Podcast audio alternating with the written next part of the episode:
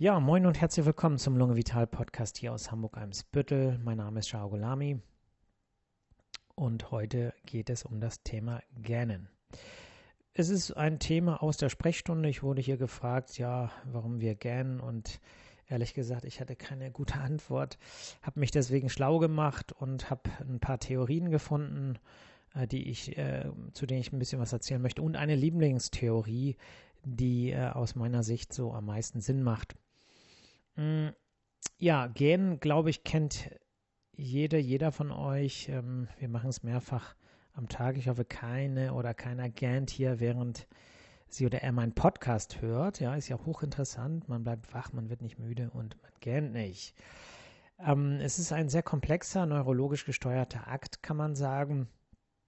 Und der wird vor allem gesteuert aus dem Hirnstamm und ähm, das ist ein Bereich des Gehirns, wo wichtige Funktionen ähm, äh, gesteuert werden, wie die Atmung, der Hustenreflex. Und äh, das ähm, impliziert, finde ich, so entwicklungsgeschichtlich irgendwie schon, dass das Gehen wichtig ist. Ne? Irgendwie, ähm, ich meine, jeder Mensch weiß, dass Atmen wichtig ist und Husten, aber Gähnen muss eine wichtige Funktion haben. Das ist so meine Theorie, sonst würde sie nicht im Hirnstamm gesteuert werden. Und natürlich wird das Ganze von übergeordneten Zentren reguliert. Da können sozusagen bestimmte ähm, Dinge reinspielen. Da kommen wir nachher noch zu, wenn es um die Empathietheorie geht. Und ähm, ja, äh, wenn ihr wissen wollt, wie das Gähnen läuft, ich ähm, ja, dann geht zum Spiegel und äh, guckt mal, wie es ist. Man kann es ein bisschen provozieren, wenn man einfach äh, die ähm, den Mund sehr weit öffnet, die Zunge nach hinten unten drückt und einfach so einatmen, einatmet, so Impulse äh, sozusagen sich gibt, dann äh, bei weit geöffnetem Mund kann man so ein bisschen auslösen. Aber ansonsten weiß, glaube ich, auch, mh, hm, wisst ihr alle, langes, langsames Einatmen bei sehr weit geöffnetem Mund und die Zunge so ein bisschen nach hinten unten gezogen und anschließend gefolgt auf ein schnelles Ausatmen. Es gibt verschiedene Theorien, warum wir gähnen. Äh, nicht nur wir, sondern auch Tiere gähnen ja.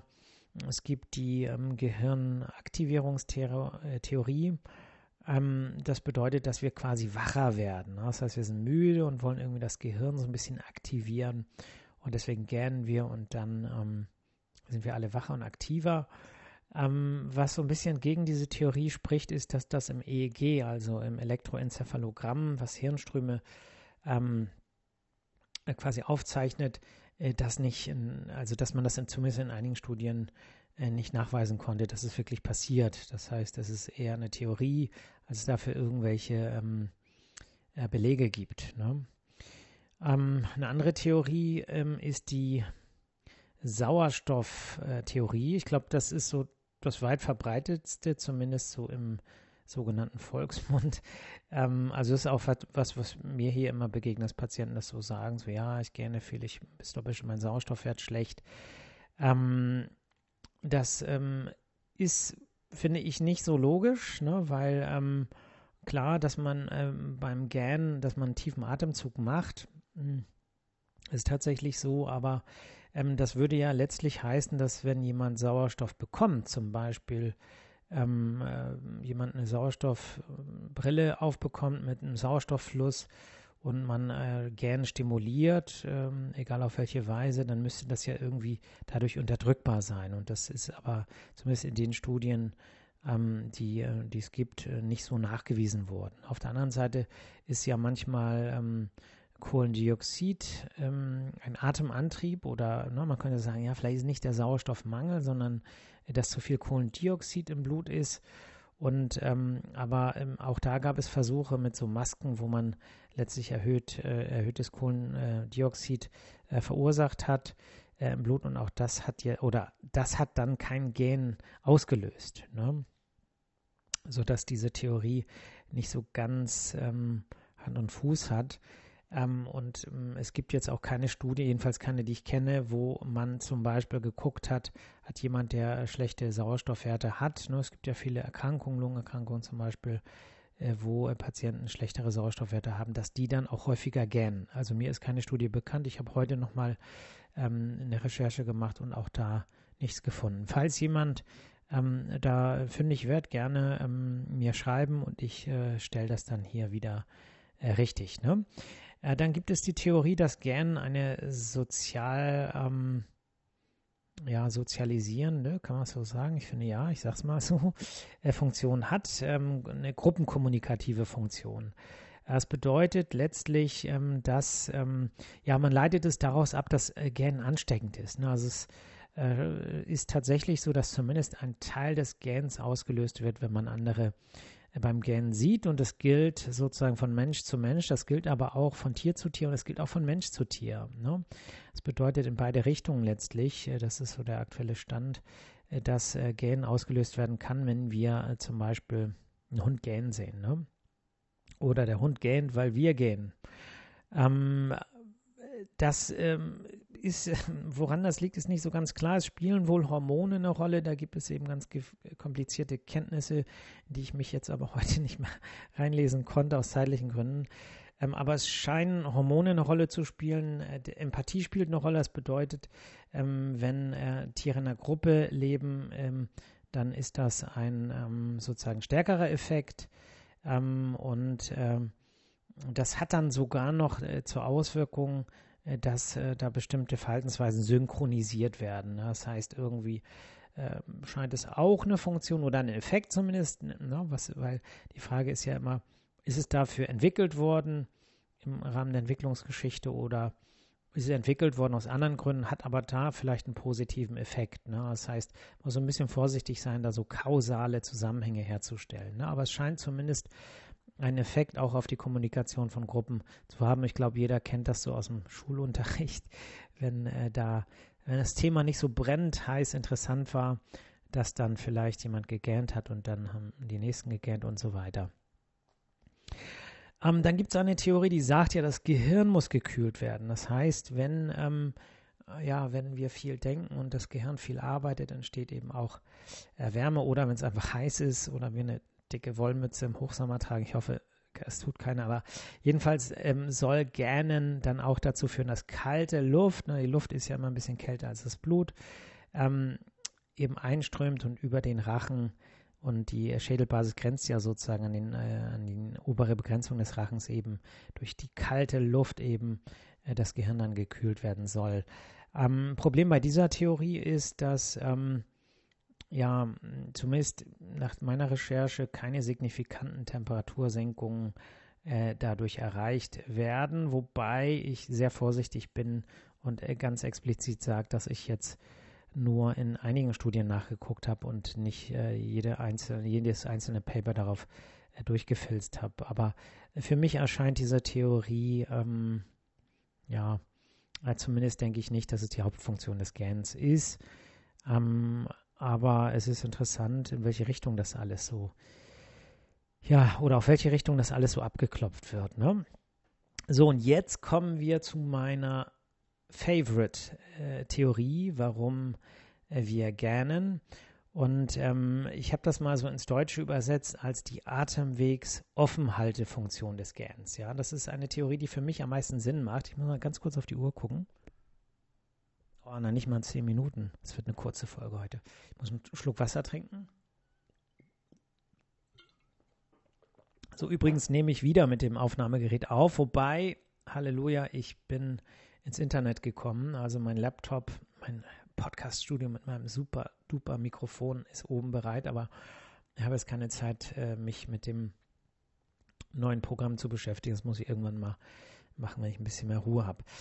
Ähm, also die Atemwegsoffenhaltefunktion. Was ist damit gemeint? Damit ist gemeint, dass die Atemwege, insbesondere die oberen Atemwege, der Rachen, ähm, da gibt es ja keine Schienung. Ja? Das bedeutet, ähm, die Atemwege müssen offen bleiben. Es gibt aber viele Situationen, wo das nicht unbedingt so ganz gewährleistet ist. Sprich, ähm, die, der, der Rachen ist ständig schwer, äh, Kräften ausgesetzt, wie der Schwerkraft, aber auch wechselnden Drücken und so weiter. Und ähm, wir haben da keine äh, richtige Schienung. Das ginge auch nicht, weil der Rachen dazu viel zu viele Funktionen erfüllen muss. Ne? Wir wissen, dass die oberen Atemwege, da gibt es ja die Schädelbasis und den harten Gaumen, die quasi das Ganze offen halten, egal was passiert. Und es gibt ähm, in den unteren Atemwegen gibt es äh, die Knorpelspangen, der Kehlkopf hat Knorpelanteile und das Ganze bleibt offen, im Prinzip egal was passiert. So, aber im Rachen gibt es das halt nicht. Das bedeutet, die Muskulatur hat neben den anderen Funktionen, ne, nämlich ähm, beim, beim Schlucken, ja, da komplexe Abläufe durch äh, und beim Sprechen eben auch gewisse Muskelbewegungen durchzuführen, hat es eben auch diese wesentliche Funktion, die Atemwege, also den Rachen offen zu halten. Ja, und das passiert eben durch, ähm, durch Muskulatur, durch Anspannung, durch äh, verschiedene ähm, Muskelgruppen, die daran beteiligt sind. Und ähm, diese ähm, Muskelbalance, das sozusagen zu halten und trotzdem auch schlucken zu können und sprechen zu können und dafür zu sorgen, dass die Atemwege offen sind, äh, das ist eben die Aufgabe der Rachenmuskulatur. Und die Rachenmuskulatur, die muss dazu auch in der Lage sein und bleiben, trotz aller mh, hm, physikalischen äh, Kräfte, die darauf wirken. Äh, und da ist so die wichtige Funktion, auch für mich irgendwie nachvollziehbar, dass das Gähnen das perfekte Manöver ist, diese Balance zu erhalten. Das bedeutet, wenn es in, in dem Bereich der Rachenmuskulatur durch Signale innerhalb äh, der, ähm, ja, wir nennen das propriozeptive äh, Signale, äh, die sagen im Prinzip etwas aus, wie, wie angespannt die Muskulatur ist oder wie entspannt sie ist. Ne? Das heißt, so dieses Feedback läuft über Nervenzellen und wird eben anders an den Hirnstamm weitergegeben und das kann dann eben äh, dazu führen, dass ähm, Gen ausgelöst wird. Das bedeutet, ähm, ist die also ist es in Gefahr, dass die Atemwege, äh, die oberen Atemwege, ähm, also ich meine damit den Rachen, äh, nicht mehr offen sein. Also das ist äh, in Bedrohung. Ne? Könnte das enger werden, dann kann eben durch das Gähnen äh, eben äh, die äh, Muskulatur gedehnt werden. Ne? Wir öffnen ja quasi beim Gehen maximal nicht nur den Mund, sondern auch den Rachen und stretchen das alles und das führte eben dazu, dass die Verkürzung oder Verhärtung, wie man es auch immer sieht, ähm, äh, vermieden wird, der Muskeltonus eben so eingestellt bleibt, dass äh, der Rachen für alle seine Funktion und besonders wichtig zum Öff Offenhalten der Atemwege in der Lage ist. Ja, ähm, das, äh, das hält übrigens nicht nur während des Gehens an. Ne? Das bedeutet, während des Gehens, klar, dann ist alles auf. Aber es gibt Untersuchungen, nicht viele, aber ein paar, die gezeigt haben, dass auch nach dem Gähnen der Rachen noch offener bleibt als vor dem Gähnen. Ja, das heißt, ähm, die Theorie, dass es irgendwie mit der Sauerstoffversorgung zusammenhängt, finde ich, also ist gar nicht so verkehrt, aber es geht nicht primär darum, kurzfristig den Sauerstoffgehalt im Blut hochzubringen, sondern es geht eher darum, äh, den Rachen offen zu halten, was ja das gleiche Ziel hat. Ne? Der Rachen, die Atemwege muss offen bleiben, damit auch genug Luft ein- und ausgeatmet werden kann. Ne? Und dann kann man auch sagen, äh, macht es Sinn mit der Müdigkeit, weil wir wissen ja auch, äh, dass ähm, wenn wir an, ähm, an äh, Schlaf denken, ne? also äh, stellen wir uns mal kurz den Einschlafprozess vor. Ne? Das heißt, wir sind erstmal wach, Muskeltonus ist erhöht, ja, und äh, jetzt so, mh, hm, na, jeder kennt das, der vielleicht mal so müde war, dass schon mit offenen Augen man das Gefühl hatte, man schläft ein. Das bedeutet, äh, die Hirnströme verändern sich, die Aktivität äh, in den äh, Hirnzellen nimmt ab und äh, dann äh, kommt so dieser Zustand, wo man so langsam eindämmert, ja. Und wenn wir uns mal so vorstellen, was im Rachen passiert, hm, kann man sich das so vorstellen, dass die Muskulatur auch an Tonus verliert. Ne? Das heißt, die Muskulatur wird entspannter, und dadurch werden dann in dem Moment ja auch die Atemwege enger, weil wenn die Muskulatur sich entspannt, je nachdem, ne, wenn wir jetzt weiterdenken und sagen, okay, wir schlafen ein, dann entspannt sie noch weiter. Und wenn wir hm, an Tiefschlaf denken, entspannt sie sich noch weiter. Und wenn wir an REM-Schlaf, also an Traumschlaf denken, dann ist sie am meisten entspannt. So. Und auf diesem oder auf diesem Spektrum kann man sagen, je mehr Richtung Entspannung und Schlaf oder auch negativ formuliert Müdigkeit, die man vielleicht nicht haben will, desto enger werden die, die Atemwege, die, der Rachen. Und das löst dann natürlich vermehrt das Gähnen aus, weil das Gähnen ja in dem Moment aktuell gegensteuert, aber auch nach dem Gähnen dafür sorgt, dass die Atemwege noch ein bisschen weiter sind, ja. So dass man sagen, dass Müdigkeit über einen verminderten Tonus des, der Rachenmuskulatur äh, Gähnen auslösen kann. Und das passt auch dazu, weil Patientinnen oder Patienten, die ein Schlafapnoe-Syndrom haben, wo das Ganze ja noch viel stärker ausgeprägt ist, die gehen nämlich noch deutlich häufiger.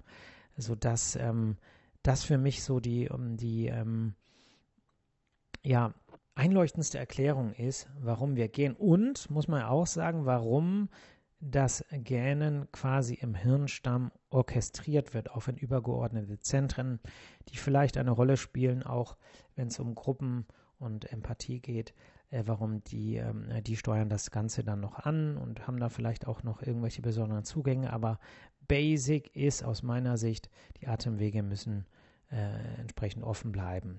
Ja. Und äh, wenn wir jetzt noch weiter denken als an die Rachenmuskulatur und so, die tiefen Atemwege, also die, die auch, auch so richtig das Lungengewebe, dann kann man auch sagen, wenn da sich die Bronchien in bestimmten Situationen eher enger verhalten und äh, vielleicht bestimmte Teile der Lunge nicht äh, so belüftet sind, wie sie sein sollen, äh, da gibt es ein paar Untersuchungen zu, äh, dass auch dann äh, sozusagen Gähnen ähm, verstärkt vorkommt, wobei in dem, in dem Hauptpaper, was, was jetzt so die Hauptquelle meiner Podcast-Folge ist, ähm, ist das, ähm, ja, wird es nicht so, ähm, ja, da steht letztlich drin, dass es noch so ein bisschen umstritten ist. Ne? Ähm, aber wenn ich schon Paper sage, dann ähm, kann ich das ja jetzt hier auch nochmal, weil ich sitze hier unten in meinem Sprechzimmer am Laptop und äh, alle Leute, vielleicht auch die Fachleute, äh, die es noch genauer wissen wollen, ähm, die können sich das ja angucken. Moment, ich glaube, ich habe hier das Paper. Genau, also das Paper ist ähm, erschienen im Sleep and Breathing äh, 2022 und die Autoren sind Christian Jakob Döllmann und Johannes Adrian Rieken und der Artikel heißt uh, Yawning and Airway Physiology, a Scoping Review and Novel Hypothesis. Also anscheinend eine ziemlich neue Hypothese, aber für mich irgendwie schlüssig. Ähm, wer möchte, kann sich das angucken. Das ist frei im Internet. Ähm, äh, der Artikel ist frei im Internet lesbar. Gut, also ich glaube, es ist nicht verkehrt, wenn ich öfter mal Paper ähm, erwähne, Studienergebnisse und ähm, die äh, auch so fachlich ähm, ähm, auch mal äh, sozusagen so ein bisschen das Ganze auf dem Fachniveau heb. Natürlich immer verständlich erklärt für alle diejenigen, die nicht für ein Fach sind, weil das ist meine Hauptzuhörergruppe. Aber ich habe zum Beispiel eine E-Mail bekommen aus Berlin äh, von einer Ärztin aus der Charité mit einem positiven Feedback und ich sag mal so, ich habe mich besonders gefreut. Also ich freue mich für jedes Feedback, ich kriege ja echt wenig äh, Feedback dafür, dass über 2000 Folgen jeden Monat gehört werden. Aber ähm, äh, da, da freue ich, das ist eine besondere Ehre, weil der Podcast ist ja für ähm, nicht für Fachpersonal gemacht, prinzipiell. Und wenn dann Fachpersonal noch sagt, äh, dass sie ähm, das gut findet, dann freue ich mich besonders. Ne? Insofern seid nicht so geizig mit eurem Feedback. Ja? Haut mal ein bisschen was raus. Und ähm, dann habe ich auch hier immer noch ein bisschen kleine Freude zusätzlich, ein bisschen positive Energie. Ja, ansonsten ähm, ist sozusagen, äh, wenn ich jetzt mal so ein bisschen aus dem Nähkästchen plauder, mh, das Thema Praxisumbau so der größte Stressfaktor im Moment in meinem Leben, einfach weil ich ganz, ganz viele Dinge ähm, koordinieren muss. Ich möchte da jetzt natürlich nicht ins Detail gehen, aber ähm, ja, letztlich steht der Baustart nicht fest und das hat viele, viele Gründe.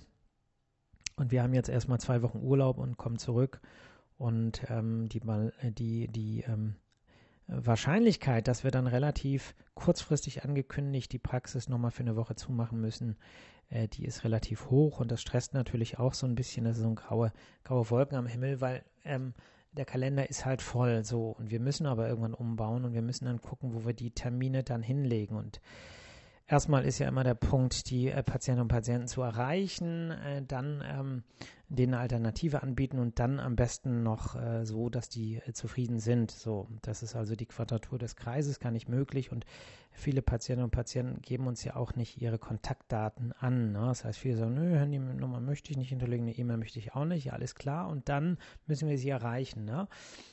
Also, ich kann das verstehen, ne, Datenschutz und so weiter, aber dann darf man sich auch nicht wundern, wenn man vielleicht nicht erreicht wird und hier von der verschlossenen Praxistür äh, steht und drinnen äh, die Trockenbauer äh, die Wände zusammenreißen. Ne? Insofern ähm, ist es eben manchmal gut, wenn man selber auch dafür sorgt, dass man erreichbar ist. Aber auch das ein zweischneidiges Schwert. Ne? Erreichbarkeit ist ja auch nicht immer gut. Manchmal ist man zu erreichbar und das führt dann wieder zum erhöhten Stressniveau. Insofern bleibt es kompliziert in der Medizin und ähm, am Ende liegt es immer in der eigenen Hand, was man zulässt und was man mit sich machen lässt, in alle Richtungen, positiv oder auch negativ. Ja, ansonsten, was kann er noch erzählen? Habe ich die halbe Stunde schon rum? Moment. Nee, 20 Minuten. Also es muss auch keine halbe Stunde werden. Ähm, ja, also schreibt mir Themenwünsche, wenn ihr was habt. Ähm, und äh, das könnt ihr an die Praxisadresse schreiben, also info.lunge-vital.de oder noch besser an podcast.lungevital.de. Und ähm, ja, ansonsten würde ich sagen, ich mache nächste Woche nochmal eine Folge. Wir haben zwar Urlaub, aber ich bin hier und werde ein bisschen arbeiten und dieses und jenes machen. Und äh, deswegen würde ich auch eine neue Folge nächste Woche rausbringen. Darauf die Folge gibt es eine Woche Pause, weil ich auch wirklich Urlaub mache. Ähm, ich wünsche euch, dass ihr eine schöne Zeit habt, das schöne Wetter genießen könnt, äh, dem irgendwas Schönes abgewöhnen, abgewinnen, nicht abgewöhnen könnt. Ähm, und ja, tut euch selber Gutes, tut anderen Gutes, versucht ins Gleichgewicht zu kommen, seelisch, körperlich. Regelmäßige Bewegung hilft dabei, ausgewogene Ernährung hilft dabei, ab und zu ähm, äh, zu fasten hilft auch dabei. Ähm, und äh, ja, ihr hört mich nächste Woche wieder, Freitag. Bis dann, Hakuna Matata, macht's gut. Ciao.